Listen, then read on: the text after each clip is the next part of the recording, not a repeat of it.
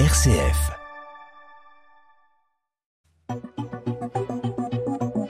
9h, 10h, le Presse Club avec Melchior Gormand et Étienne Pépin.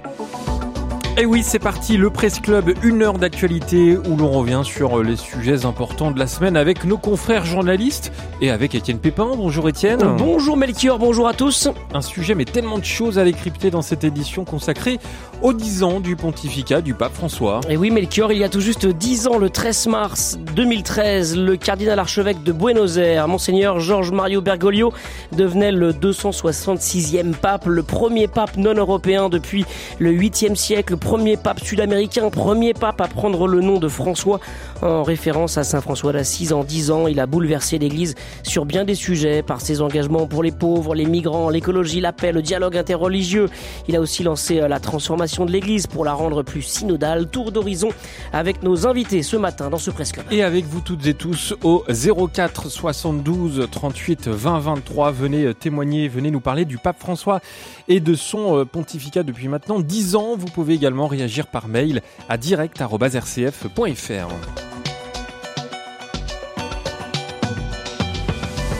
Allez Étienne, il faut nous présenter nos deux invités de ce Presse Club. Avec euh, une grande joie, nous accueillons euh, ce matin Marie Duhamel, bonjour. Bonjour, bonjour à tous. Merci d'être avec nous. Vous êtes journaliste à Radio Vatican, vous êtes avec nous en direct de Rome. Nous sommes également avec François Evé, bonjour. Bonjour Étienne, bonjour à tous. Merci d'être avec nous. Vous êtes rédacteur en chef de la revue Études et vous êtes avec nous en direct de Bordeaux.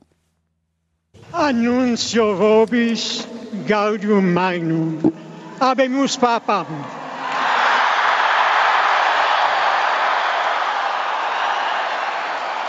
Eminentissimum ac reverendissimum Dominum, Dominum Georgium Marium, Sancte Romani Ecclesiae Cardinalem Bergoglio. Nomen imposuit Franciscum. Ouais, on se met dans l'ambiance. Euh, Étienne, c'était il y a tout juste dix ans, jour pour jour, presque. Et le fameux Abemus Papam, pour commencer cette émission, euh, un souvenir peut-être de ce jour où Georges Mario Bergoglio est devenu pape, Marie Duhamel. Ah ben moi j'étais en direct avec vous, euh, on animait une, une émission spéciale euh, sur RCF et, euh, et du coup c'était un moment un peu tendu parce que cette fumée blanche, tous les parapluies qui se mettent à frétiller sous la pluie comme ça place Saint-Pierre, on avait le temps était finalement assez long. Donc là c'était c'était la joie, c'était l'excitation. Et nous eh ben on préparait nos fiches et là quand le nom de Bergoglio arrive, d'abord on le prononce très mal, on dit Bergoglio par erreur voilà. Et puis on se dit mais qui c'est? D'abord ça nous prend de court.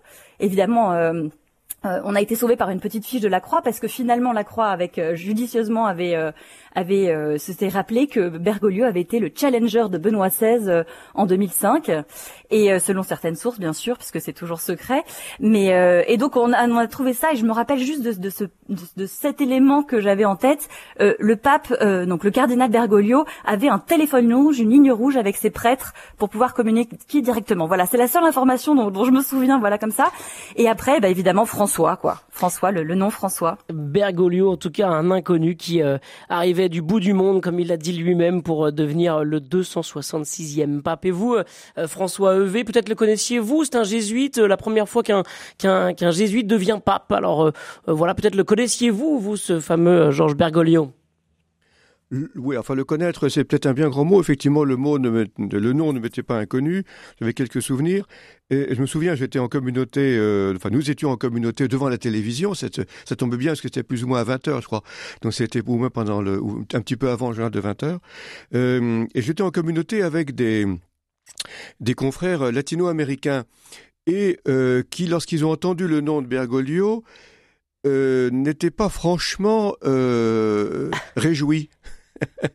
euh, alors, je suis après pourquoi. Effectivement, il y avait eu, il y a eu des controverses assez rapidement sur euh, lui. Euh, alors, j'avais aussi en mémoire la grande estime que le père Calvez avait pour lui. Euh, ça m'est revenu aussi. Et donc des, des, sentiments très mêlés. Alors il y avait troisième euh, troisième élément, sa manière de se présenter. Vous vous souvenez, euh, frères et sœurs, bonsoir. Un style qui manifestement tranchait avec la solennité habituelle de ce genre d'intronisation. Donc tout ça, c'est des, des des sentiments très mêlés. Et euh, juste pour terminer pour l'anecdote, euh, quelques minutes après, j'avais un, un, appel téléphonique, je crois c'était d'Europe 1 ou d'une chaîne de radio, qui me demandait mon sentiment sur euh, sur, cette, sur cette élection. Et donc j'étais un peu embarrassé, je ne sais pas s'il fallait dire. C'est alors bon plutôt positif évidemment dans ces cas-là, faut pas dire que c'est une catastrophe, euh, plutôt positif, mais quand même pas franchement enthousiaste. Donc après ça, il m'a fallu un petit moment, euh, passer la soirée aussi en échange avec des, des confrères à Rome euh, pour savoir effectivement décrypter un petit peu les choses et euh, enfin on, pourrait peut-être y revenir euh, mmh. là-dessus sur son itinéraire euh, par rapport à la compagnie. Ah bah merci Marie et François d'avoir partagé avec nous vos souvenirs. Étienne, on, on, entre dans le pontificat du pape François. Et n'oublie pas les pauvres, aurait soufflé un cardinal à Georges Mario Bergoglio au moment de son élection. Voilà, c'est une phrase qui donne le ton dès sa première audience avec la formule emblématique de son pontificat, aller vers les périphéries de l'existence. Les migrants sont la priorité du pape François. Il va à leur rencontre dès son premier voyage sur l'île italienne de Lampedusa, puis il les reçoit au Vatican. Il institue aussi la journée mondiale des pauvres. Les pauvres sont au cœur du pontificat de, euh, du pape François. En fait, euh, c'est peut-être un prolongement aussi de sa vie comme, comme évêque, comme cardinal, archevêque de, euh, de, de, Buenos Aires. Marie Duhamel, le pape François, en fait, les pauvres ont toujours été au cœur de sa vie. Lui-même avait une vie de, de pauvre on, a cette image de lui dans le métro de Buenos Aires. Euh, les, pauvres sont au cœur de sa vie bien avant son pontificat. Mais je dirais que oui, c'est pas très étonnant cette euh, ce, programme euh, pour l'Église, puisque d'abord c'est lié à son histoire personnelle, c'est une histoire de migration. Ses, deux parents étaient des immigrés italiens ou descendants d'immigrés italiens arrivés en Argentine. Alors c'était pas des pauvres en tant que tels quand ils sont arrivés en Argentine. Mais n'empêche, ils ont pris un bateau, ils se sont euh, expatriés euh, et donc ils ont remis leur vie en jeu. Donc histoire personnelle et puis aussi euh, pendant sa formation, c'est-à-dire on se souvient d'une lettre qu'il a envoyée à sa sœur en 1961 quand il était au, Chili, où il lui parlait de l'extrême pauvreté de ses enfants qui dormaient sous des taudis et qui n'avaient pas de chaussures pour aller à l'école, etc. Et du coup, ça l'a énormément euh, marqué. Et je crois que ça a été euh, ensuite un fil rouge euh, pendant toute sa vie, avant d'arriver évidemment au Vatican.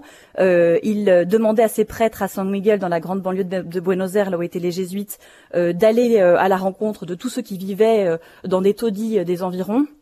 Et puis, oui, évidemment, le, le, métro, mais bon, ça c'est un peu anecdotique, mais les soupes populaires, très très régulièrement dans les vichasses, voilà, une attention très marquée euh, justement aux pauvres et c'est avec eux qu'ils se sentent bien d'ailleurs. Euh, est-ce qu'il y a aussi cette culture sud-américaine euh, de l'Église catholique avec la fameuse option préférentielle pour les pauvres qui fait partie aussi de, de sa culture et qui fait qu'il a voulu aussi peut-être transposer cela, François Heuvet, en Europe en, en, devenant justement le, le pape de l'Église catholique? Ah oui, tout à fait, oui. C'est exactement euh, cette option préférentielle pour les pauvres euh, qui a été euh, donc une caractéristique de l'Église latino-américaine, au, moins depuis le Concile. Enfin, on se souvient l'engagement de figures comme Elder Camara sur ce, cette question-là. Donc il y a cette grande sensibilité. J'ajouterais peut-être une sensibilité aussi à la religion populaire, qui, qui peut-être fait une différence avec, disons, la théologie de la libération.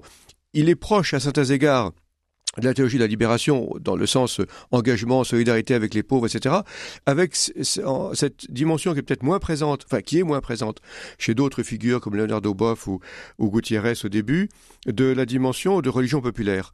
Euh, et les deux, justement, il n'y a pas antinomie, il n'y a pas à opposer euh, une dimension plus, plus politique. On pourrait y revenir aussi. Hein. Il a, il est clair là-dessus. Pour lui, l'Église doit s'engager, y compris dans le champ politique, mais aussi en tenant compte de cette dimension religieuse.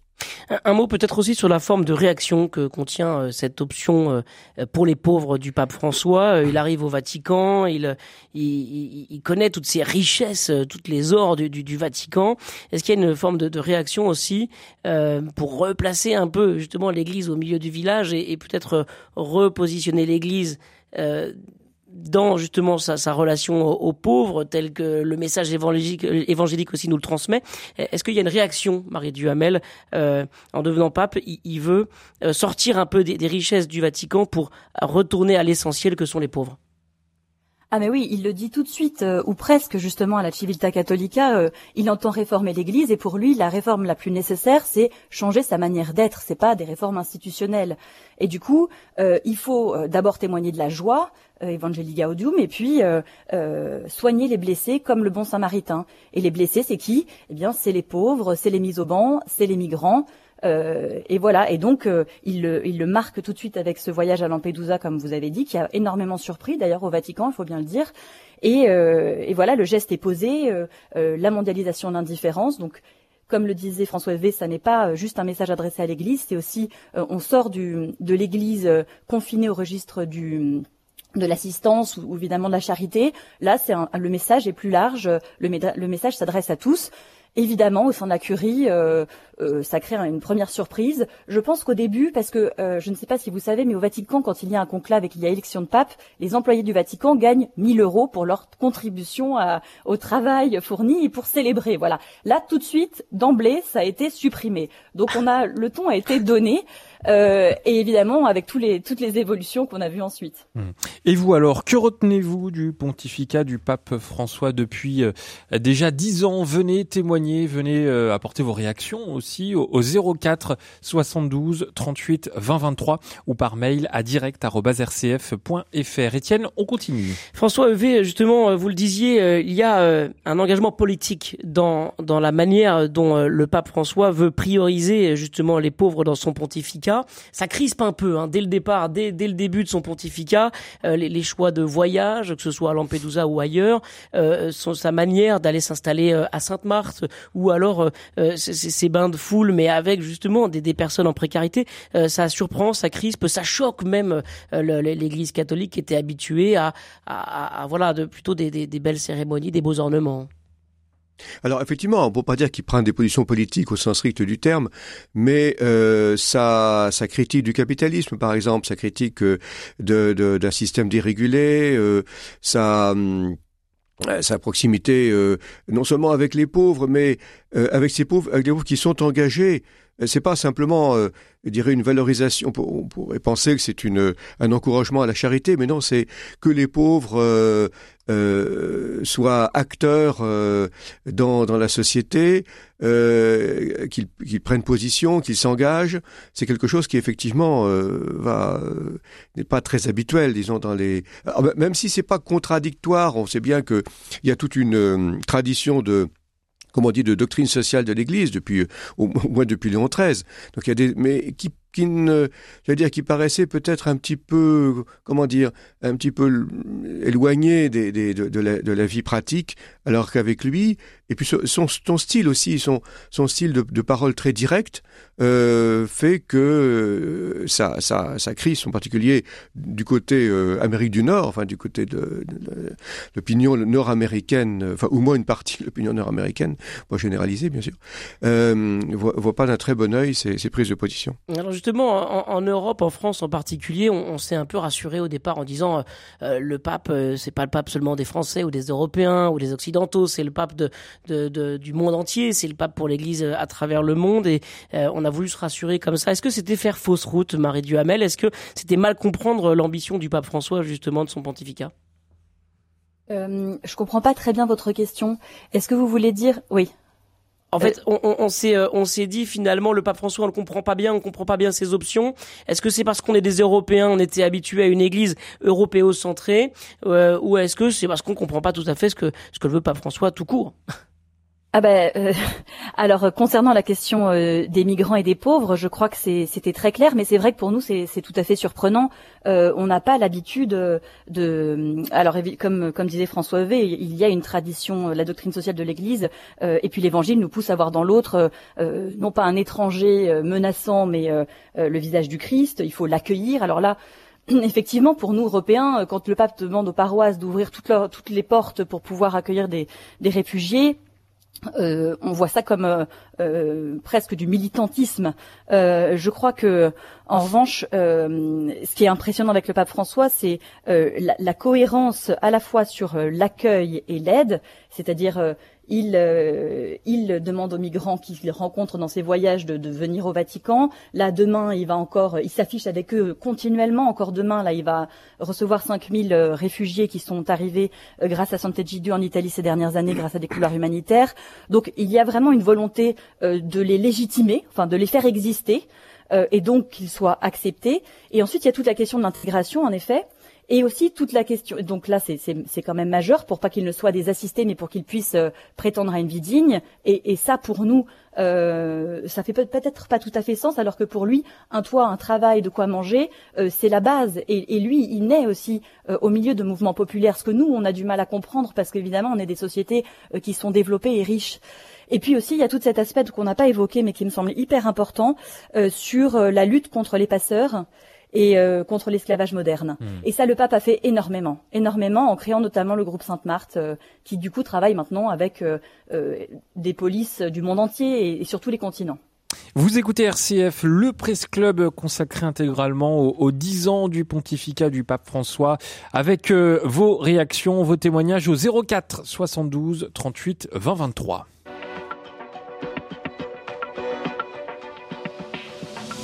Le Presse Club avec Melchior Gormand et Étienne Pépin.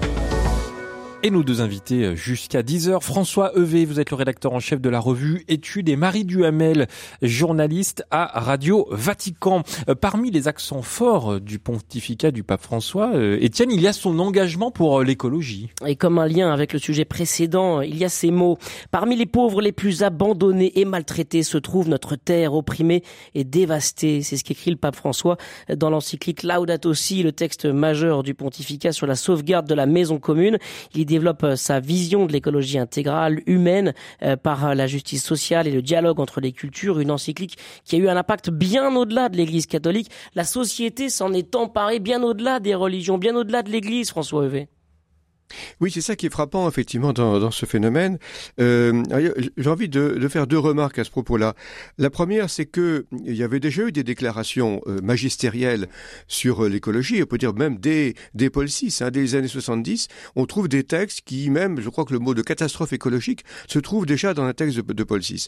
Mais euh, et Jean-Paul II, bien sûr, est intervenu là-dessus, Benoît XVI aussi. Euh, donc, ce qui est intéressant, c'est de voir pourquoi, effectivement, Laudato aussi a eu un tel impact. Alors, évidemment, c'est 2015, c'est six mois avant la COP 21, dont on savait qu'elle allait être cruciale pour, euh, pour ce, sujet-là, qu'on attendait justement de l'Église catholique euh, un, engagement. Euh, euh, Nicolas Hulot avait été à Rome pour rencontrer le pape et voilà le pousser à, intervenir là-dessus. Enfin, il y avait eu des, déjà des, des, préliminaires, si on veut. Euh, donc c'est une, première première remarque. La deuxième remarque, et peut-être que c'est ça qui contribue justement à la, à la réception, c'est que le premier chapitre de l'encyclique c'est un, un, un, diagnostic de l'état de la planète à partir de ce que le monde scientifique dit. Autrement dit, l'Église commence par se mettre à l'écoute du monde avant de dire sa propre parole, c'est-à-dire avant de lire, relire l'écriture, enfin ce qui est le deuxième chapitre de l'encyclique. Donc ça, ça a été, je crois, très bien reçu en particulier dans le comité scientifique, parce que justement, l'Église se met à l'écoute du monde. Ça, c'est peut-être relativement nouveau, euh, de, dans, dans, la manière de faire euh, des, des, textes pontificaux. Alors justement sur le tempo, on dit souvent que l'Église réagit à temps et à contre-temps, et finalement on a souvent l'impression que l'Église est en retard. Euh, Marie Duhamel, là pour une fois, l'Église était à, à l'heure, à, à, jour, bien dans le tempo de la société contemporaine. Ah bah tout à fait, et je crois que c'est une, une, force du, du pape François, c'est de savoir être à l'écoute. Et il, bon, il a choisi le nom de François, il l'a dit tout de suite parce que pour la, les pauvres et pour la création. Et on savait qu'il préparait un texte justement euh, sur la protection euh, de la, enfin la sauvegarde de la maison commune, donc la protection de la création. Euh, et, et ce qui est intéressant, c'est que vous dites en retard, pas en retard. Là, donc il y a cette urgence que ressent le pape et puis il y a les faits qui sont assez euh, les anecdotes. Euh, on sait qu'en marge de sa visite au Parlement européen à Strasbourg, il a rencontré Ségolène Royal qui était alors à l'époque en charge de l'environnement en France et elle lui a dit s'il vous plaît dépêchez-vous de publier parce que le moment est important et il faut que ça soit fait avant euh, avant la COP. C'est ce qu'a fait On doit ça à Ségolène Royal alors. Vous avez vu Non mais mais il a été à l'écoute, il a réagi, il a accéléré le tempo et c'est un travail de longue haleine qui a voilà qui a été publié donc plusieurs mois avant avec le, succès effectivement qui dépassait largement la, la sphère euh, la sphère catholique euh, comme vous comme vous l'avez dit c'est un sujet brûlant aussi, et c'est un sujet qui nous parle, et c'est un sujet qui parle aussi à la jeunesse, et dont s'empare aujourd'hui la jeunesse, et en particulier la jeunesse catholique. Est-ce que malgré tout on n'a pas raté le fond de la aussi Parce que on, on s'est parfois contenté de dire voilà l'Église catholique s'engage dans euh, le combat euh, euh, contre le réchauffement climatique, pour l'environnement, parce qu'il y a urgence, tout ça. On a parfois, je trouve, oublié la dimension intégrale humaine de, de l'écologie. Il y a certains certains chapitres de la Laudato Si qui, aurait pu choquer certains politiques qui ont pourtant félicité le pape de son engagement pour, l'environnement, pour l'écologie. François Evé, est-ce qu'on n'a pas, est-ce qu'on n'a pas choisi un peu les, chapitres qu'on a lus de Laudato Si? Bah, comme toujours, hein. tous les encycliques, on choisit les chapitres euh, en fonction de ce qui vous convient. Bon, ça, enfin, c'est peut-être un petit peu réducteur, mais euh, je pense qu'il y a quand même l'accent est quand même très clairement sur la solidarité avec euh, la création, sauvegarde de la création. La dimension humaine, effectivement, est importante, la dignité de la créature. Alors, il y a, des mentions euh, sur euh, la sauvegarde de la vie humaine, bon, euh, qui était un leitmotiv des, des, pontificats précédents, qui est peut-être moins, moins marqué. Il l'avait dit dans l'entretien qu'il avait donné à, la, aux revues jésuites là, en, en, en 2013, que oui, bien sûr, pour lui, c'était acquis, cette affaire-là, mais qu'il n'a pas besoin d'insister tellement là-dessus. alors, bon, ça fait partie des, des, options. On a dit aussi que il n'y avait pas grand-chose sur la démographie, qui est quand même aussi un point, un point important dans la dimension écologique. On a fait remarquer aussi, petit, euh, petite anecdote, qu'il n'y a pas grand-chose sur la consommation de la viande, mais de la part d'un Argentin, c'est pas très étonnant qu'il ne, il ne déplore pas l'excès de consommation de la viande. Bon, la, la, déjà, je dirais, dans sa manière de faire, mais c'est ça aussi qui est, euh, qui est parlant chez lui, c'est le côté personnel. C'est-à-dire, il Laudato aussi, comme ces textes, c'est pas une sorte de dirais, de propos euh, qui, qui, tombent du ciel, qui se prétendraient parfaitement objectifs. Euh, bon, la parole de Dieu incarnée. Enfin, c'est il y a, y a, un côté, il y a, y, a des, y a des options. Il fait, il fait des choix. Voilà, il fait des choix. Alors, on peut toujours trouver que c'est euh, valable ou pas. On, a re reçu un message de Graziella par mail à direct.rcf.fr et elle nous dit euh, vivre Laudato Si, c'est se positionner comme créature et co-créateur dans tous les domaines de ma vie, ma santé, mon corps et ma relation aux autres, me nourrir de choses naturelles et enseigner cela aux plus jeunes. Euh, je trouve ce témoignage euh, intéressant, Marie Duhamel de Graziella qui nous dit c'est vraiment se positionner comme créature parmi tant d'autres. Bien sûr. En fait, ce que dit le pape, c'est euh, on se sauve soi-même. On sauve en sauvant la création, on sauve le sens qu'on donne à notre vie sur la terre, et on se fait le gardien évidemment de ce qui a été créé par Dieu. Et donc, bien sûr, euh, ça, ça, passe par sauver, euh, faire pousser des arbres, mais c'est aussi prendre soin de soi, bien sûr, de soi physiquement et, et de soi euh, spirituellement. Et, et, tous ces témoignages sont, il y en a vraiment énormément. Il y a une plateforme qui a été créée, peut-être que vous, vous en avez déjà entendu parler, qui a été créée à l'issue de l'année Laudato Si, donc en, en, 2020. Et cette plateforme recueille comme ça des centaines et des centaines de témoignages individuels et collectifs de congrégations ou de fidèles particuliers et, euh, et qui déclinent comme ça la manière dont elles ont réussi à articuler euh, à la fois euh, euh, la manière dont elles travaillent auprès des pauvres, la manière dont elles travaillent auprès de la création, euh, comment est-ce qu'elles essayent de promouvoir justement euh, l'écologie intégrale, et avec des exemples extrêmement concrets. Donc si jamais vous êtes à la recherche, comme Graziella, voilà, d'un travail à faire, mmh. vous pouvez vous, vous, renseigner et prendre appui sur ce site qui donne beaucoup de conseils et qui vous aide. Marie-Joëlle nous a envoyé un message là aussi. Elle nous dit une partie des chrétiens et de l'Église ignorent encore complètement le sujet de l'écologie et donc de Laudato Si, une grande lenteur à l'allumage, nous dit Marie-Joëlle. Ce sujet est politique et semble cliver droite-gauche en France, alors que le sujet dépasse cette question. Euh, ça aussi, c'est intéressant, euh, François Evé, de la, réception du texte euh, Laudato Si dans, l'Église et chez les chrétiens. On a l'impression que c'était la première fois qu'on parlait de l'écologie dans l'Église, alors que quand même, il y avait eu les assises chrétiennes de l'écologie qui avaient été organisées à Saint-Étienne en 2011, hein, c'est-à-dire quelques années avant Laudato Si. Euh, comment euh, comment est-ce que les chrétiens l'ont reçu ce texte? Oui, alors effectivement, c'est une, vraie question. J'ajouterais à ce que vient de dire euh, Marie Duhamel, la, le réseau Église verte en France, qui regroupe des initiatives justement dans des paroisses, vous dire religieuses, dans cette direction-là. Alors pour répondre à votre question, effectivement, c'est vrai qu'en France, la question écologique est pour une part préemptée par un courant politique. Euh, et un courant politique dont certaines options ne sont pas franchement dans le sens de la des, des, directives de l'Église. Euh, et, euh, et, donc c'est ça qui, qui parfois peut frotter. Bon, le, parti écologique s'est fortement engagé dans le mariage pour tous, par exemple. Et, donc c'est une des raisons, je pense, pour laquelle disons, écologiste en France, ça sonne un peu bobo, gauche, extrême gauche, voilà.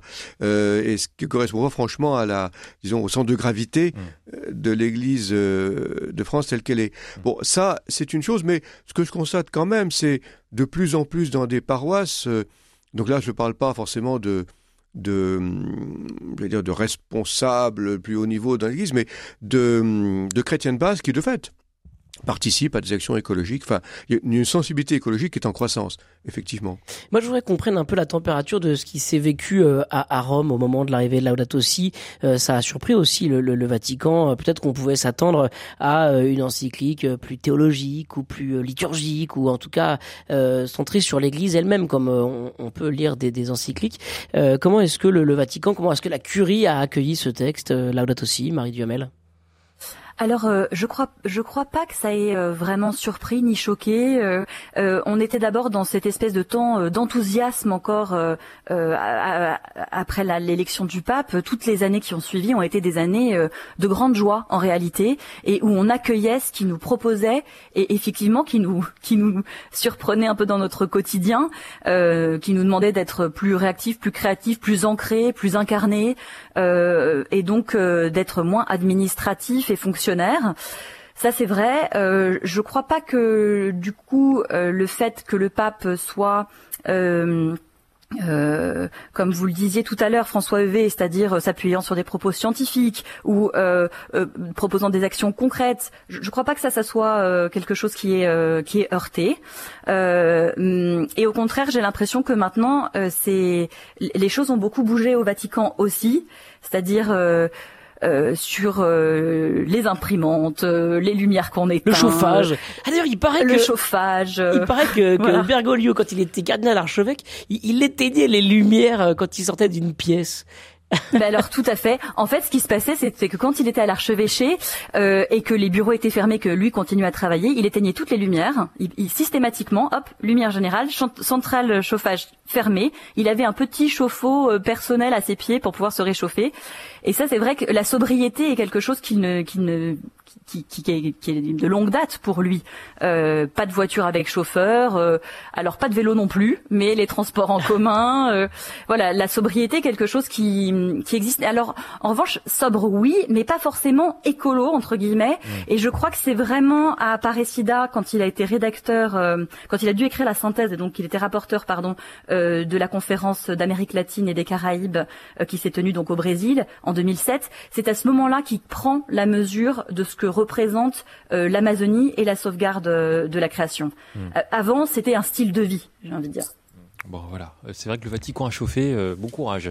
Allez, on... Mais surtout que Sainte-Marthe, pour le coup, c'est peut-être un choix écolo aussi. C'est des plus petites chambres, c'est moins haut de plafond. En éteignant la lumière. Exactement. Ce que vous devriez faire, Étienne, parfois. Oui, oui, tout Trois à fait. Points. Allez, on va marquer une petite pause. Il y a la lumière à tous les étages ici. Hein.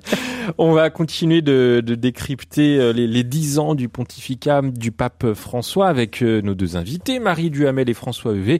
Également avec vos réactions au 04 72 38 20 23 ou par mail à direct rcf.fr. Allez, nous allons écouter de la musique, mon cher Étienne, pas n'importe qui, pas n'importe quoi, parce que bah, le pape François, il a dit un peu ce qu'il aimait. Alors, il aime beaucoup Mozart, il aime aussi un certain Jean-Sébastien Bach. Bah ça nous fait un point commun.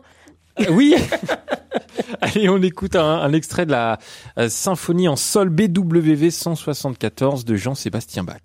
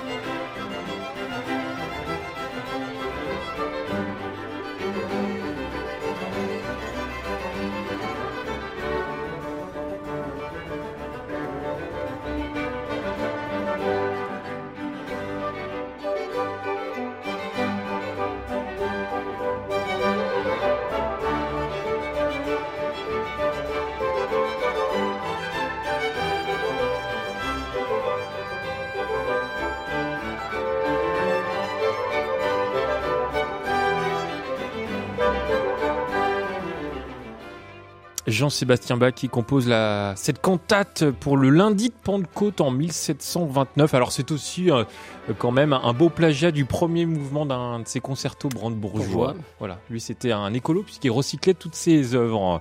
Jean-Sébastien Bach sur RCF.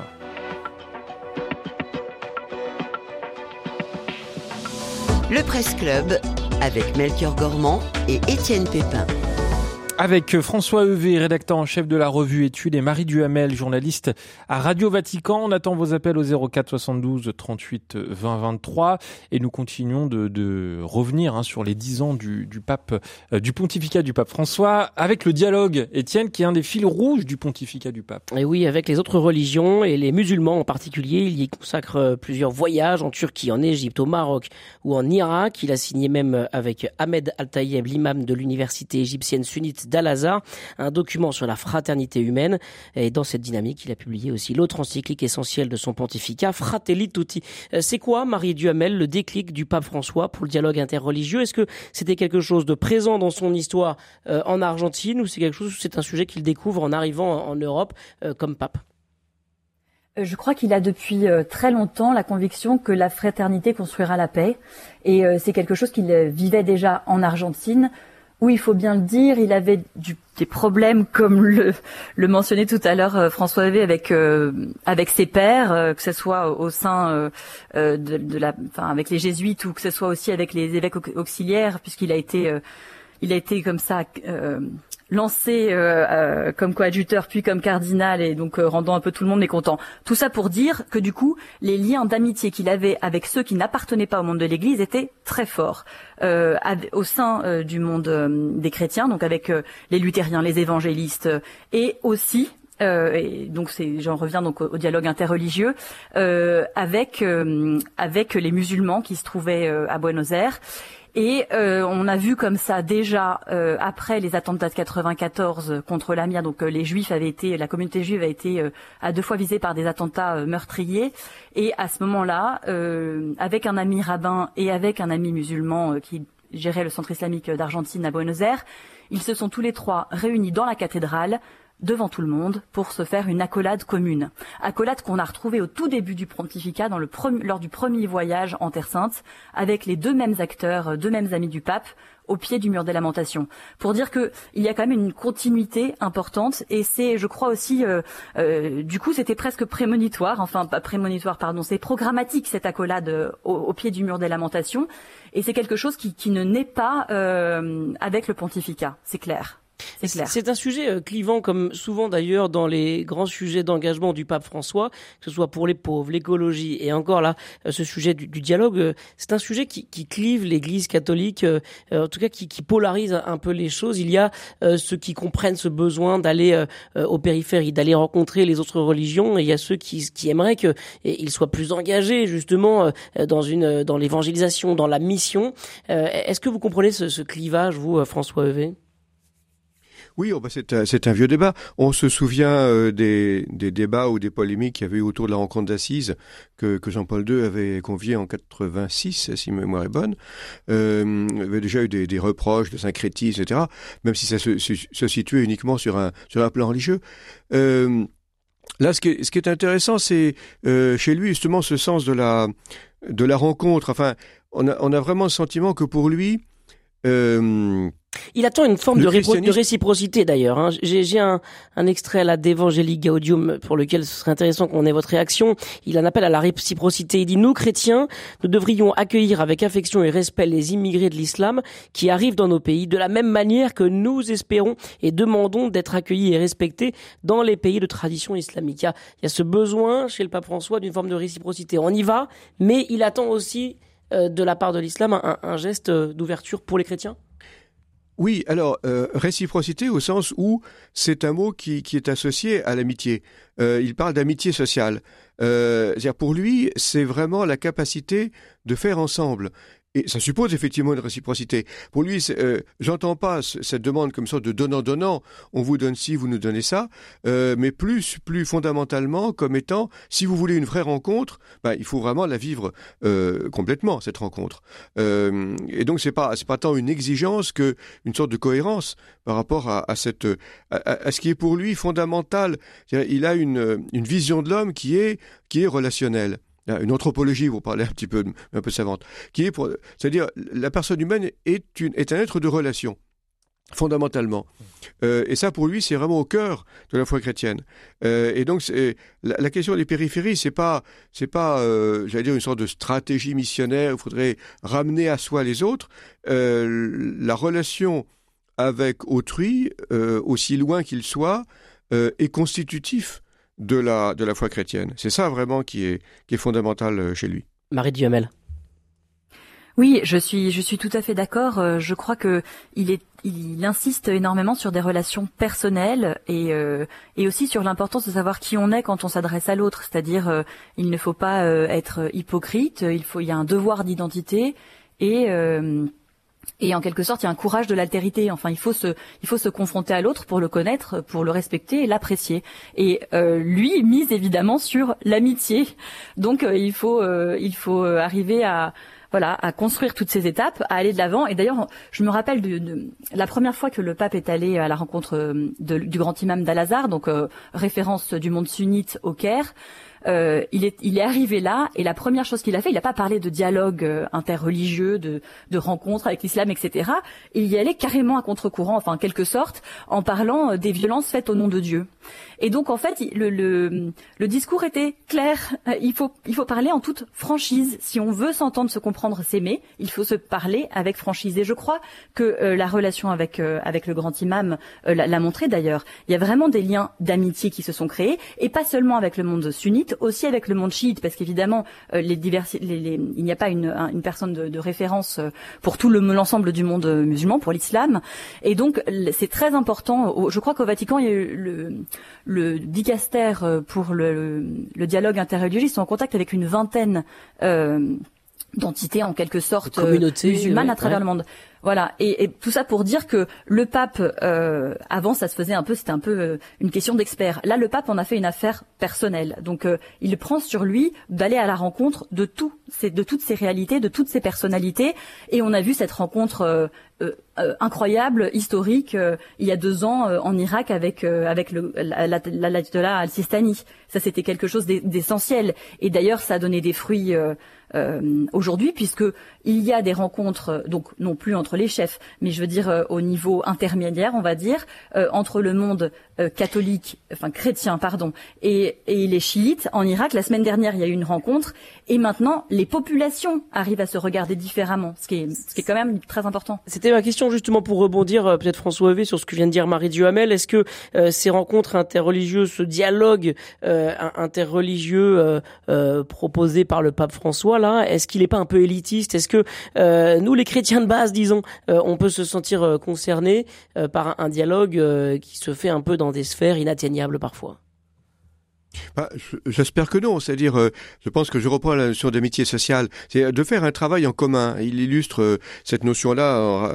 C'est un discours à Cuba, je crois, bien, en, dans une, une occasion où où des, des, des jeunes de, de, de, de confessions, de convictions différentes ont, ont, travaillé ensemble. Je sais plus si c'est une, une, une, œuvre sociale. Bon, euh, donc c'est et, et c'est ça qui est euh, créateur de liens euh, au niveau de la rencontre, euh, dire au niveau élémentaire de la rencontre. Donc c'est ça qui est. Donc, il s'agit pas tant de, il s'agit pas de, comme disait Marie Duhamel, de d'abord de, dialogue interreligieux au sens de théologique, de mm. débat sur les sur les doctrines, etc. C'est pas ça. Hein, c'est de travailler ensemble sur une œuvre commune. Et au gré de ce travail commun, des liens vont se créer, des échanges vont aussi, peuvent aussi naître sur le plan des, des, des idées, euh, en tout cas, des, des, rapprochements vont se faire. Et ça, je crois, c'est à portée de tout le monde. Euh... C'est vrai que l'exemple de l'Irak est intéressant dans le sens où euh, il y a finalement très peu de chrétiens, par exemple à Mossoul, et, euh, tous les lieux chrétiens qui ont été euh, bombardés, attaqués, détruits par Daesh sont reconstruits actuellement par des musulmans. Et ça, c'est un, un, un, beau finalement témoignage d'un dialogue concret de terrain, de la vie quotidienne. Je voudrais qu'on continue, Marie Duhamel, sur les voyages. Justement, on évoquait le dialogue interreligieux à travers les, les choix de voyage du, du pape hein, dans des pays de tradition euh, musulmane. Euh, on s'interroge hein, pour euh, pour faire le pendant. Peut-être on s'interroge sur le fait que le pape n'est pas ou n'a finalement que peu pour l'instant visité de, de, pays majoritairement catholiques. voilà, nous les, les Français, on l'attend de pied ferme le, 23 septembre prochain, 23 octobre prochain. Mais c'est vrai que on, se dit pourquoi le, le, pape fait le choix systématiquement de, de la périphérie, de ces pays qui, qui vivent d'autres cultures. Bon, c'est un, un choix politique sans doute. Euh, voilà. Bah alors, ce qui est dommage, c'est qu'il revient du Soudan du Sud et de RDC, de pays qui sont euh, euh, chrétiens, et qui va en Hongrie d'ici peu, qui est un pays à majorité chrétienne. Mais vous avez raison. Cela dit, pour la majeure partie de ces voyages, c'était une grande interrogation pour nous. aller voir les, les, les, les, bouddhistes thaïlandais ou ou euh, les, les, musulmans albanais, euh, ça n'a jamais été, euh, enfin c'était une sujet d'interrogation. Pourquoi est-ce qu'il ne va pas consoler les catholiques, les encourager là où ils se trouvent, etc. Et je crois que on pourrait dire que la vieille Europe, la vieille Europe catholique, finalement, elle se déchristianise et les chrétiens européens pourraient attendre du pape justement un encouragement parce que on n'est plus des pays de culture catholique majoritaire. Oui, mais je crois qu'en fait, c'est pas son sujet. Et c'est étonnant là d'ailleurs parce qu'il y a, hum, il n'est pas du tout dans la continuité avec Benoît XVI qui misait vraiment sur euh, euh, donc la qualité de la foi, les racines chrétiennes de l'Europe pour une réévangélisation. Lui, il vient d'ailleurs. Donc euh, en fait, lui, il, il, vient avec tout son son background. Il, il n'est pas petit bourgeois. Il a besoin d'aller salir les mains ailleurs. Il c'est quelqu'un qui rêve de la mission, qui a toujours voulu être missionnaire. On voit d'ailleurs des canonisations qui peu comme ça de, missionnaire. Je pense que c'est quelqu'un qui euh, euh, voilà qui, veut aller à la rencontre du monde euh, non catholique, euh, clairement. Enfin, et après, je pense qu'il se trompe sur la question française. Je pense que euh, ne pas mesurer l'importance du dialogue interreligieux en France et de la nécessité de la rencontre des communautés est pour moi une. Il y a quelque chose qu'il n'a qu'il n'a pas compris ou il n'a pas été informé comme il le fallait à mon avis. Alors je voilà, je, je, mets les pieds dans le plat. Je suis désolée. J'espère que la secrétaire d'État ne m'en voudra pas. Mais je crois que c'est vraiment important qu'il qu'il mesure aussi que cet enjeu-là est, euh, est essentiel en Europe. Alors, euh, voilà, la question du dialogue. On l'attend de, de, pied ferme en France, donc euh, à l'automne prochain. 9h46 et on va passer au dernier sujet du Presse Club.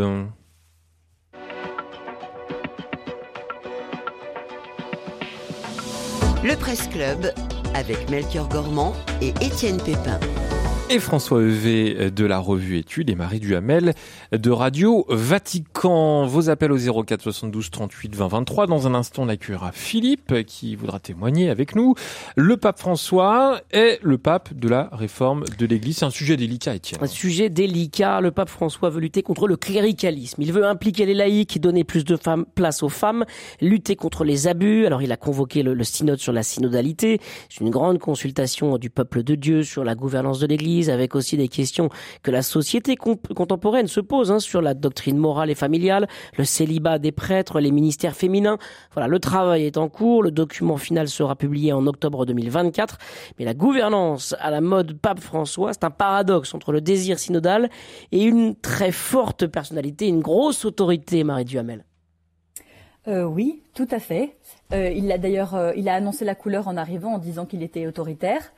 Euh, de toutes les façons, il a été euh, en quelque sorte euh, mandaté par les cardinaux, enfin le, pape qui allait être élu était mandaté pour réformer la curie et, donc il fallait après Vatilix et et tous les scandales, Liobiguet, etc. Enfin, il y en a eu énormément. il, fallait donc, il fallait secouer le cocotier et clairement, quand pour les vœux à la curie, le pape liste les 15 mots de la curie. Alors certes, il avait des rapports difficiles qui ne pouvaient pas être simples avec la curie de par son, passé déjà à Buenos Aires mais euh, la curée en est restée euh, stupéfaite, c'est-à-dire euh, être tensée publiquement en expliquant qu'il y avait voilà déification des chefs, Alzheimer spirituel, manque de coordination. Enfin, et il a commencé à le faire et il continue à le faire puisque même nous au Dicaster pour la communication, on a reçu le pape il y a un peu plus d'un an, deux ans je crois, et où, en gros il nous a expliqué qu'on avait euh, en nous demandant en gros à quoi on servait, à qui on parlait, et en nous disant que la réforme chez nous avait accouché d'une souris. Pour vous dire la brutalité, euh, voilà, dans le dans le rapport euh, interdiscastériel. Et hum, après, euh, c'est quelqu'un qui est dans sa manière de gouverner au sein de la curie, j'entends, hein, mais mais c'est intéressant, selon moi, pour comprendre comment il fonctionne de manière plus globale. c'est quelqu'un qui écoute, qui se fie à des gens, qui se lie d'amitié. Il le dit d'ailleurs lui-même. Parfois, il est un peu ingénu et euh, et donc il y a des personnes qui passent comme ça autour de lui et euh, il se nourrit de ses visites, de ses amitiés, de ses connaissances. Euh, il prend tout ce qu'il entend et après, évidemment, discernement, concertation euh, prière et des décisions sont prises, mais parfois euh, sans consulter les corps intermédiaires. Et là, je crois que c'est très compliqué euh, aujourd'hui pour pour les dicastères et les chefs de dicastères. François Evé, c'est un peu un, panier de crabes, le Vatican. On a l'impression, en entendant Marie Duhamel, est-ce que dans ce contexte et dans ce climat-là, le pape François est, forcé d'utiliser de de, de, la fermeté, de la, de, de, la, de la puissance humaine, quoi, pour pouvoir imposer ses choix et sa gouvernance?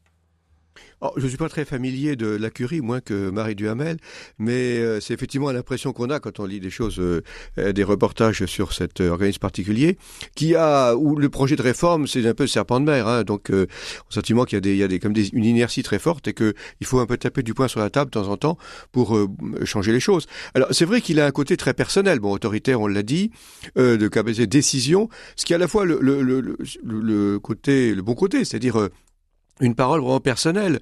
Euh, qui, qui, qui, fait réagir, hein, qui fait bouger les choses.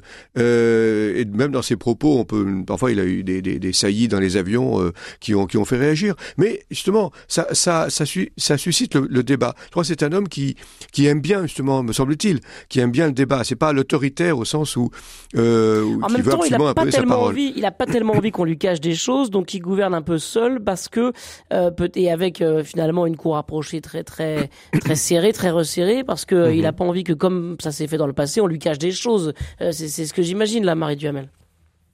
En fait, ce que je pense, c'est que il a, euh, il, il, a, euh, en créant le C9, donc le conseil, le conseil des cardinaux qui viennent du monde entier, il a cherché à renforcer la communion ecclésiale et des décisions prises collectivement par différentes euh, réalités de l'Église dans le monde. Et ça, c'était excellent. Euh, euh, la perspective était excellente. Et dans cette histoire, c'est juste que là, il y a une difficulté, je crois, pour les chefs de dicaster qui travaillent plus comme des électrons libres presque. Les instances de réunion interdicastérielle ne sont plus aussi régulières qu'avant. Et donc, c'est un et, et, puis il gouverne aussi énormément par motu proprio, qui sont des décrets donc euh, publiés euh, par le pape. Euh, il en a promulgué plus que Jean-Paul II et Benoît XVI n'en ont, ont, promulgué ensemble. Donc il y a ce paradoxe, si vous voulez, entre la grande, la volonté de communiquer, de d'entendre, d'écouter, de s'informer, de bon tout ce qu'on pourrait mettre sur le cheminement ensemble, la synodalité, et puis cette manière, euh, euh, je, voilà, c'est cette difficulté à de, travail, euh, de, travail au quotidien ensemble, avec donc des décisions qui sont prises par lui au final. Et donc, d'une certaine manière, il veut plus d'horizontalité en cassant la verticalité, mais du coup, les, les corps intermédiaires se retrouvent un peu déstabilisés sur leur mission. Voilà, enfin leur mission, pas leur mission, mais voilà sur François Evé, sur le, fond euh, des, sujets euh, de gouvernance de, l'Église catholique euh, portés par le pape François, donc on l'a dit, hein, il veut lutter contre le cléricalisme, donner plus de place à, des laïcs, aux femmes. voilà, est-ce que ça c'est parce que c'est dans l'air du temps, parce que la société est faite comme ça et la société pousse l'Église à, se réformer aussi en matière de doctrine morale, sexuelle, familiale, sur les ministères aussi? Est-ce que le, pape est, est contraint par la société d'aller chercher ces sujets-là Non, je pense que c'est la grande tradition chrétienne. Euh, la, la participation de tous à, la vie de l'Église, c'est quelque chose qui est, il plus traditionnel. Bon, pardon. Le Concile Vatican II a quand même euh, beaucoup mis l'accent sur la, le peuple de Dieu, la collégialité, etc. Ce sont des traits qui sont euh, tout à fait classiques. Euh, donc là, il n'y a pas, il a pas, je dirais, c'est pas une forme de modernisme ou quoi que ce soit. Hein. Euh, théologiquement, c'est tout à fait justifié. Hmm. On va accueillir euh, Philippe qui patiente depuis de nombreuses minutes. J'en suis confus, mon cher Philippe. Bonjour. Bonjour. Voilà, moi, j'ai, bon, je suis tout à fait en phase avec le, tout ce que, tous les écrits du, pape François, notamment sur l'écologie, sur la fraternité, sur euh, Amoris Laetitia. Mais il y a un moment, il y a un moment où j'étais déçu. C'était lorsque on attendait du pape François, après le synode sur l'Amazonie, une avancée, une ouverture par rapport au diaconat des femmes. Hmm. Il a suffi que le, pape émérite euh, Benoît XVI et puis le cardinal Sarah tapent du poing sur la table pour, que finalement il ne fasse rien. Moi, je suis catholique, mais il se trouve que je, que je fréquente souvent les, églises euh, luthériennes, où il y a des femmes pasteurs. Quand je dis ça, mais pourquoi chez nous ça pose tellement de problèmes, alors que là, il y a, il y a une femme même qui fait la consécration. Je veux dire que c'est je sais pas, l'Église catholique, là, elle devrait être à l'avant-garde. De, on parle toujours d'Église inclusive, mais là, par rapport aux femmes, elle n'est pas tout inclusive. bah merci beaucoup Philippe d'avoir apporté ce, témoignage. Marie Duhamel, comment vous le recevez ce, témoignage, cette remarque de Philippe qui est un peu déçu au sujet du diaconat des femmes et qui pense que l'Église ne va pas assez loin? Oui, alors euh, peut-être sur la place des femmes euh, dans l'Église, euh, j'ai l'impression quand même que beaucoup de choses ont été ont été faites par le pape. Il n'y a jamais eu autant de femmes au Vatican. Je crois qu'on est passé de 800 femmes à, à plus de 1400 en, en, quelques années, là en 10 ans. alors évidemment, oui, non. Sur la question spécifique du, et puis il y a donc des femmes aussi qui sont qui ont eu des postes, des fonctions importantes, voilà aussi au, au Vatican et, et il est très, il, sensibilise sur ça. Il a besoin qu'il y ait des laïcs et des femmes qui soient présentes et, visibles. D'ailleurs, lors des audiences générales, je ne sais pas si vous avez remarqué, si vous les suivez, mais il y a de plus en plus de femmes laïques qui maintenant euh, euh, traduisent, voilà, la catéchèse du pape, etc. Sur la question du diaconat, euh, je crois qu'elle est compliquée. Au, c'est une décision compliquée et le pape, pour l'instant, la seule réponse apportée, c'est le, le, le, ministère, les apôtres étaient des hommes, le ministère est pétrinien, euh, voilà. en fait, il est, il ne, il n'y a pas de grand débat, euh, me semble-t-il. Le grand débat annoncé n'a pas du tout eu lieu. Euh, on parle de génie féminin et la présence des femmes est réelle, mais sur la question du diaconat, pour l'instant, c'est, c'est non. Allez, il nous reste quelques instants et pour conclure cette émission, je voudrais qu'on parle de la suite et peut-être de la, fin du, pontificat du, pape François. Euh, malgré ses problèmes de santé, pas de renonciation prévue. Il a déclaré que cela ne devait pas devenir une mode. Euh, François Evé, est-ce que vous pensez qu'il va succomber à la, la tradition lancée par Benoît XVI Je n'ai pas de, pas boule de cristal. Euh, et donc je n'ai pas pas de pronostic. Je pense qu'il, bon, au moins jusqu'à la fin du synode sur les solidarités, euh, enfin, il devrait mener à terme cette affaire-là. Il faudrait vraiment qu'il y ait un motif grave euh, qui l'oblige à, à, renoncer. ça nous pose jusqu'en 2024. Alors. Oh, je pense, oui. Euh, je pense qu'il n'a pas, enfin, j'ai l'impression qu'il n'a pas du tout le projet de, de, de, de passer la main pour l'instant. Hein. Marie Duhamel euh, Je crois, je suis tout à fait d'accord. Euh, c'est euh, c'est un homme pressé qui n'a pas du tout fini euh, d'aller là où il voulait conduire l'Église. Donc il va accompagner l'Église dans ses changements encore longtemps. Clairement, je pense que le synode sur la synodalité, pour aussi énigmatique que ça puisse paraître au grand public, je crois que ça va être quand même quelque chose de très important à suivre sur les évolutions, voilà, pour l'Église de demain. Et puis, et donc à mon avis, le pape renonciation pour l'instant, non. Et puis c'est plutôt quelqu'un de, de, de, volontaire et il est plus à aller jusqu'au bout. Euh, voilà. Le... Mais la santé quand même, la, santé du, du, pape François. Alors il y a eu euh, ses problèmes d'intestin et puis après ses genoux, sa hanche. Euh, est-ce qu'il est en mesure de, de tenir la barre encore longtemps selon vous? On verra. On verra bien. Hein. Excusez-moi, c'est sa tête. Hein. En tout cas, il a sous sa tête et il le, il le montre. Le, genou, c'est autre chose. Hein. On peut le transporter. Oui, c'est un détail. Et puis, il a l'habitude de souffrir depuis longtemps physiquement. C'est pas quelque chose qui, il le porte en lui. il va de l'avant. On verra. Voilà, ça vous va, Étienne Ça va, c'est une bonne question. depuis longtemps, la hanche, le genou, c'est des vieux problèmes. Merci beaucoup. Passionnant, passionnant euh, cette euh, émission avec vous, Marie Duhamel et François Evé. Un, beau regard et une belle, euh, une belle émission de retour sur les 10 ans du pape François. formidable. Merci beaucoup à tous les deux d'avoir été avec nous. Merci beaucoup. Avec un dossier à retrouver sur rcf.fr. Merci Étienne Pépin. Merci à l'équipe de Bordeaux également qui vous accueillait, François, ce matin. Dans un instant, Étienne?